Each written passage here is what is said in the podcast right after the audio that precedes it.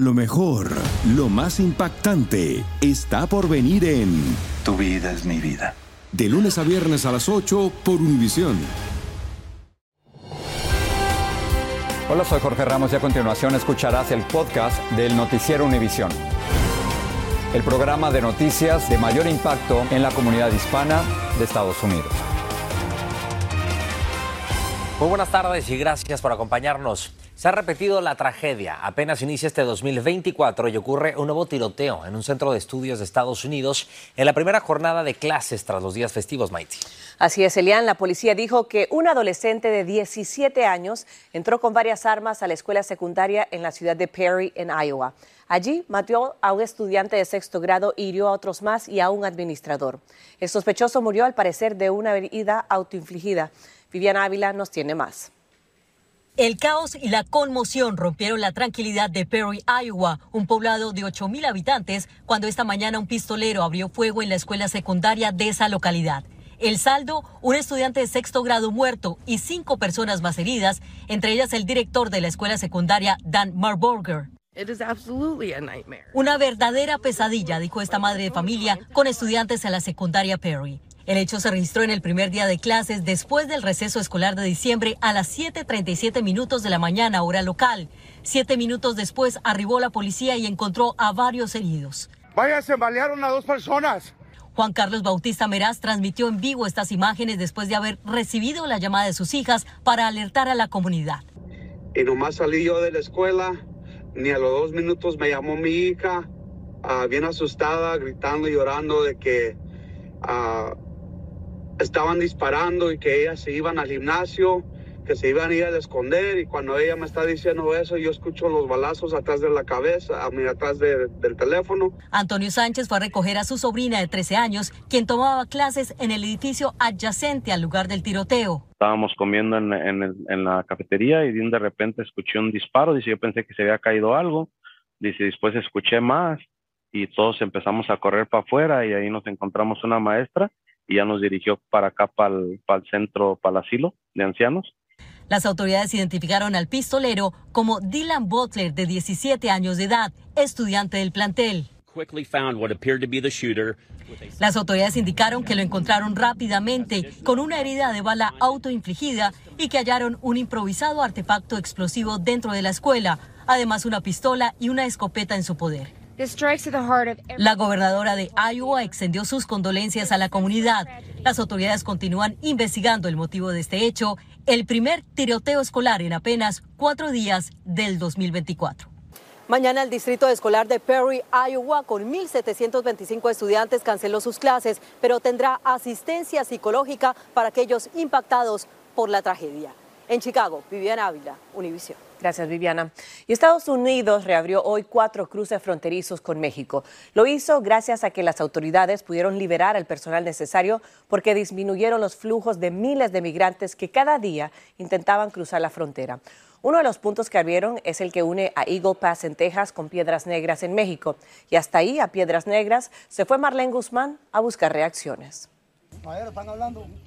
La reducción de los cruces ilegales en la frontera permitió la reapertura de cuatro importantes puntos internacionales. Entre estos, el que une a las ciudades fronterizas de Higo Texas y Piedras Negras, Coahuila, donde cientos de conductores madrugaron para ser de los primeros en aprovechar la reapertura al flujo vehicular. Qué bárbaro, lo mejor.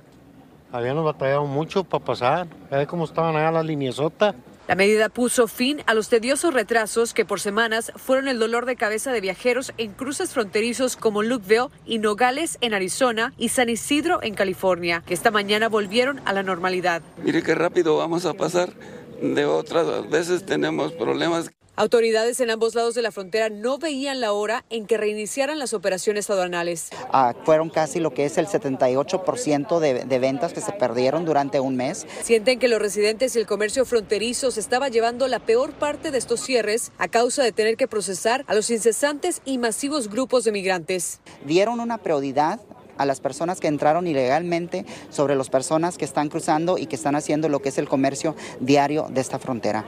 De acuerdo con el gobierno federal, el drástico descenso en cruces ilegales de los últimos días se debe en parte a las acciones reforzadas que ha tomado el gobierno mexicano por descongestionar la frontera, deteniendo a orillas del río o en las calles de Piedras Negras a personas que transitan de manera irregular, como a este grupo en el que vimos a un joven visiblemente afectado al saber que será deportado.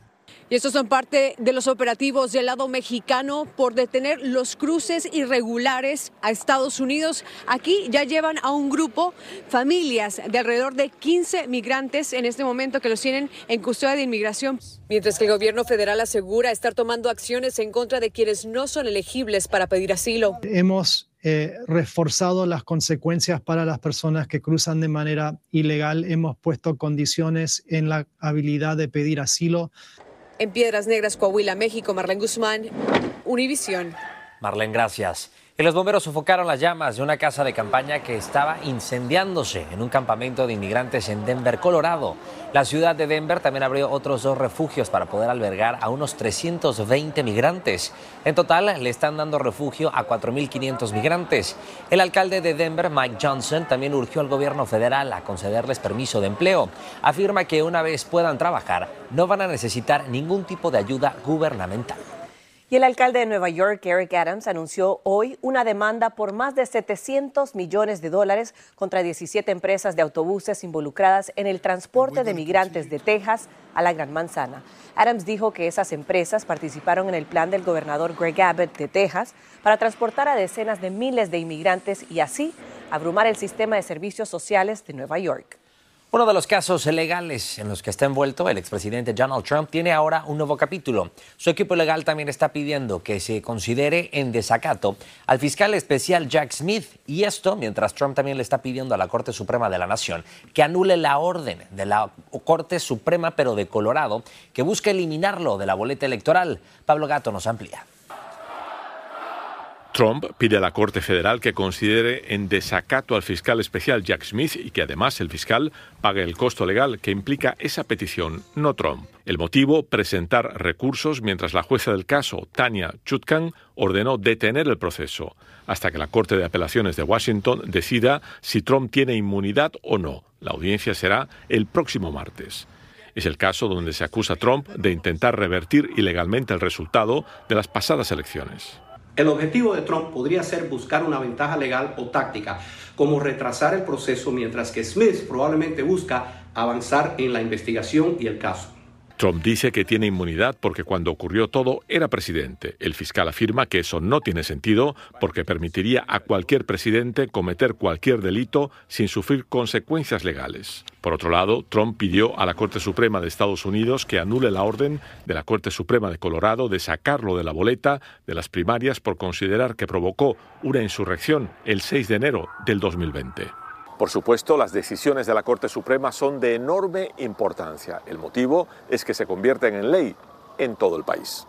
La fecha límite para incluir a Trump en Colorado es mañana, pero se mantendrá en la boleta hasta que la Corte Suprema tome una decisión. Un grupo de congresistas demócratas pidió que el juez conservador de la Corte Suprema, Clarence Thomas, se recuse de la decisión de Colorado. Acusan a su mujer, Ginny Thomas, de haber apoyado la insurrección.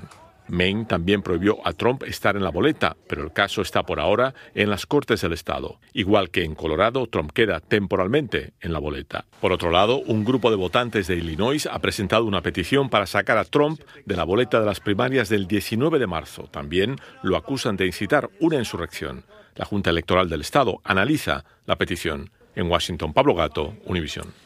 Los demócratas de la Cámara de Representantes también dieron a conocer documentos que además mostraban que China gastó más de 5 millones y medio de dólares en las propiedades del expresidente Donald Trump, mientras este era el primer ejecutivo de la Casa Blanca. Mientras también, por supuesto, estaba en el cargo, el abogado de Trump dijo que él planeaba donar todos los beneficios de sus hoteles al Departamento del Tesoro. Sin embargo, la cantidad que se donó en 2017 y 2018 fue inferior a los pagos estimados realizados a sus propiedades. Y por orden de una jueza fueron publicados los nombres de más de un centenar de personas relacionadas con el caso de Jeffrey Epstein, el pedófilo que se quitó la vida en prisión en 2019. La presencia de algunos personajes públicos no implica que sean culpables de delitos. En los documentos aparecen los nombres de Bill Clinton, el príncipe Andrés, Michael Jackson, Donald Trump y David Copperfield, entre otros. Vilma Tarazona nos habla de la lista que algunos temían aparecer. Sigue dando mucho de qué hablar la publicación de los nombres de decenas de personas famosas a nivel nacional e internacional que aparecen mencionadas en la demanda contra Ghislaine Maxwell, la exnovia del millonario financista Jeffrey Epstein, acusado de delitos sexuales. La aparición en la lista no significa haber sido cómplice o partícipe de los delitos de los que se le acusó al millonario. Entre los documentos se encuentra una declaración de Johanna Sosberg, una de las mujeres que denunció a Jeffrey Epstein. Cuando le preguntaron si alguna vez Epstein le habló del expresidente Bill Clinton, ella dijo que sabía que tenía tratos con Bill Clinton y agregó que a Clinton le gustaban jóvenes, refiriéndose a las muchachas. Horber dijo además que en una ocasión Epstein mencionó a Donald Trump cuando tuvieron que desviar su vuelo privado a Atlantic City, New Jersey, donde Trump tiene su hotel, y él lo vio como una oportunidad para saludarlo. ¿Alguna vez le diste un masaje a Donald Trump? No. Ella aseguró además que conoció una vez a Michael Jackson en la casa de Palm Beach de Epstein. Los documentos también incluyen declaraciones de otra mujer que dijo haber sido forzada a tener relaciones con el príncipe Andrés de Inglaterra. Fue obligada a tener relaciones sexuales con este príncipe cuando era menor de edad en tres lugares distintos. Otro de los nombrados en los documentos fue el exgobernador de Nuevo México, Bill Richardson, Virginia Guthrie, una de las que denunció a Epstein, dijo que la novia de este le ordenó darle un masaje a Richardson. Un vocero del exgobernador en 2019 negó que éste la hubiera conocido. Expertos legales creen que las revelaciones no tendrán mayor impacto judicial. Hay pocas sorpresas en esta lista Ah, más que nada, el daño que se va a hacer a estas personas que están enumeradas en esta lista es de su reputación. Hasta ahorita no se pueden hacer cargos nuevos a nadie. Bueno, y la oficina del expresidente Bill Clinton sostiene que él no sabía nada sobre los terribles crímenes de Jeffrey Epstein y el príncipe Andrew ha negado las acusaciones en el pasado. Esta tarde se desclasificaron nuevos documentos y en los próximos días se publicarán otros. Regreso con ustedes. Familia querida de Univisión, aquí Lucero para decirles que no se pueden perder el gallo de oro. Lunes a viernes a las 9 por Univisión. Gracias por seguir con nosotros en el podcast del Noticiero Univisión. La policía de San Antonio, en Texas, dijo que arrestó a un padre y a su hijo como sospechosos de la muerte a tiros de Savannah Soto, la joven embarazada de 18 años quien fue reportada como desaparecida y también de Matthew Guerra, el padre de su bebé. La policía dijo que sus muertes parecen ser el resultado de una transacción de drogas. Lidia Terrazas está en San Antonio con la información padre e hijo fueron arrestados en conexión con los asesinatos de Savannah Soto y su pareja Matthew Guerra. Christopher Preciado Um, um, es el que hizo los asesinatos. Los acusados fueron identificados como Christopher Preciado, de 19 años, quien enfrenta cargos de asesinato capital, y su padre Ramón Preciado, de 53, quien está siendo acusado de abuso y manipulación de un cadáver, ya que se cree que este ayudó a mover los cuerpos de las víctimas. Y como era de esperarse, la madre de Savannah está desconsolada.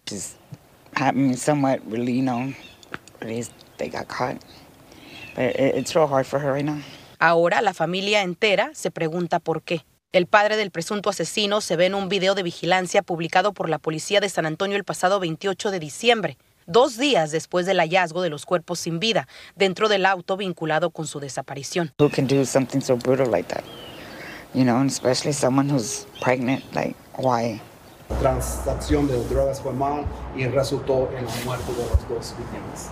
Según autoridades, el asesinato a tiros de los jóvenes que estaban a días de convertirse en padres fue producto de un negocio de drogas fallido. Christopher Preciado ahora enfrenta una fianza de 2 millones de dólares. Su padre, una fianza combinada de 600 mil dólares, algo con lo que la familia de la joven está en desacuerdo. My sister was only 18 years old. She had a baby inside of her, and I think that they they should have got. I think they should get the death penalty. Por su parte, la Fiscalía del Condado Béjar, a donde pertenece la ciudad de San Antonio, asegura que es muy probable que los cargos en contra de estos sujetos continúen incrementando, ya que, como recordarán, el bebé que no logró nacer también se considera como una víctima en este terrible incidente. Es todo de mi parte desde San Antonio, Texas. Lidia Terrazas, Univisión.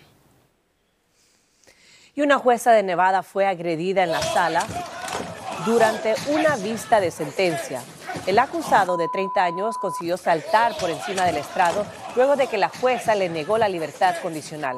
La jueza Holter sufrió algunas lesiones y fue trasladada al hospital, pero se encuentra estable. El agresor se enfrenta ahora a nuevos cargos. Una familia hispana de Los Ángeles está demandando a la empresa de juguetes Hasbro y también a la empresa de caramelos Frankfurt Candy and Chocolate. La demanda fue presentada luego de que la niña de dos años escapara de asfixiarse con una pegajosa gomita de caramelo que venía dentro de un juguete. La niña sufrió daños cerebrales y quedó cuadraplégica. Dulce Castellanos nos tiene todos los detalles de esta tragedia. A sus dos añitos, Emily era una niña inteligente y alegre, hasta el fatídico día que cambió su vida por completo. La niña se comió una gomita que la asfixió, causándole daño cerebral y cuadriplegia espástica. El aterrador momento quedó captado en la cámara de vigilancia de la familia Camacho Rivera. Sin saber lo que la ahogaba, desesperadamente intentaron socorrer a la niña, pero no tuvieron éxito. Cuando llegué al hospital, ella estaba ya muerta en mis brazos. y desde este, yo tengo otros dos niños más y todos los niños miraron todo. La madre de la pequeña dice que incluso los médicos tuvieron dificultad para extraer el dulce de Candyland Gummy Dots. Aunque la había mordido a la mitad, estaba muy pegajosa muy pegajosa y, y de este, y al momento que ellos se la sacaron tuvieron que usar una máquina especial. María agradece que su niña sobrevivió, pero ahora depende de ella por completo. Ya no puede caminar, ya no puede comer, todo, ah, tiene un YouTube, no puede jugar, no, no puede hablar, la familia entabló una demanda en contra de los fabricantes de las golosinas y la empresa de juguetes Hasbro, que diseñó el juego Candyland, del cual surgió el producto, por falta de un aviso de peligro por asfixia en el empaque. Los reclamos son por negligencia y producto defectuoso, dijo el abogado. Solicitamos un comentario de las empresas, pero no respondieron a nuestra solicitud. La familia pide que el producto sea retirado de los estantes mientras no tenga las advertencias adecuadas para evitar la misma tragedia en otras familias. En Los Ángeles, Dulce Castellanos, Univisión. Qué terrible y una organización terrorista, Estado Islámico ISIS, se atribuyó los dos ataques suicidas en Irán que dejaron al menos 84 personas muertas y unas 284 heridas. Los terroristas usaron chalecos explosivos. Expertos en terrorismo dicen que el Estado Islámico posiblemente buscaba que Irán atacara a Israel en momentos de mucha tensión por el conflicto en Gaza. Y también hoy será sepultado en el sur de Beirut al-Aruri, el segundo al mando de la organización terrorista Hamas. Al-Aruri, fundador del brazo armado de Hamas, murió en un ataque israelí en Beirut el martes. Estados Unidos teme que el ataque de Israel dificulte el alcance de un nuevo fuego, un alto al fuego que pueda permitir la liberación de más rehenes. Bueno, el tiempo va volando, ya se aproxima el 6 de enero, el Día de Reyes, y muchas panaderías del país ya están empezando a prepararse para hornear centenares de panes dulces bañados con azúcar y frutas confitadas. Se me hace agua la boca. Así es, Mighty. Estos panes, los que ven detrás de nosotros, se llaman rosca de reyes. Y de hecho, Reina Rodríguez nos explica sobre esta deliciosa tradición mexicana que se mantiene muy viva también en Estados Unidos. Como cada año, en esta panadería se preparan para la tradición anual de hornear cientos de roscas de reyes. Un pan dulce que muchas familias comparten el 6 de enero, fecha que se celebra en varios países del mundo para conmemorar el Día de los Reyes Magos. Pues para nosotros como mexicanos es un gusto, es un gusto para, traer la tradición de México aquí. Su elaboración no es sencilla. Esta obra de arte culinaria requiere de mucho tiempo. ¿A qué hora empiezan ustedes a prepararse a elaborar la, rosca? ¿Qué hora Entre 4 4 y media de la mañana.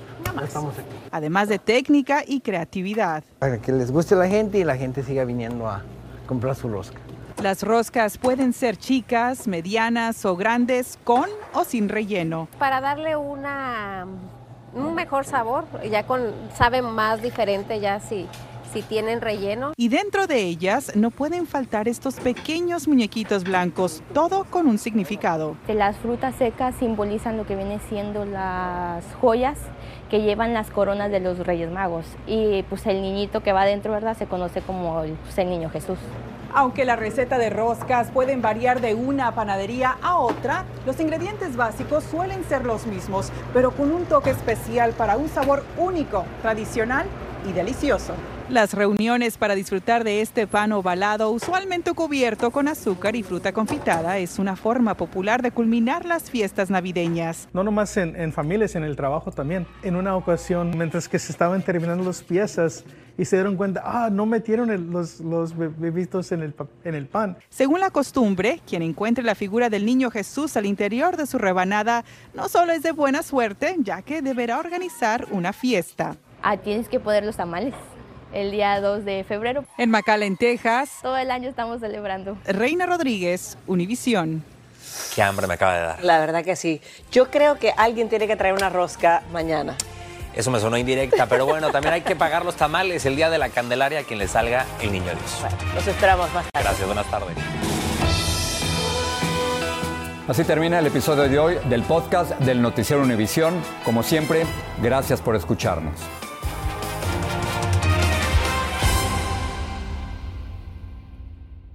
Dicen que traigo la suerte a todo el que está a mi lado. Y esa es mi mala fortuna. Basada en el clásico de Juan Rulfo, llega Univisión, El Gallo de Oro. Supongamos que la caponera puede inclinar la suerte a quien ella quiera. ¿Estás tardando en conquistarla? Con Lucero, José Ron y Plutarco Asa. Este gallo está cambiando la vida. En una historia legendaria de amor y azar.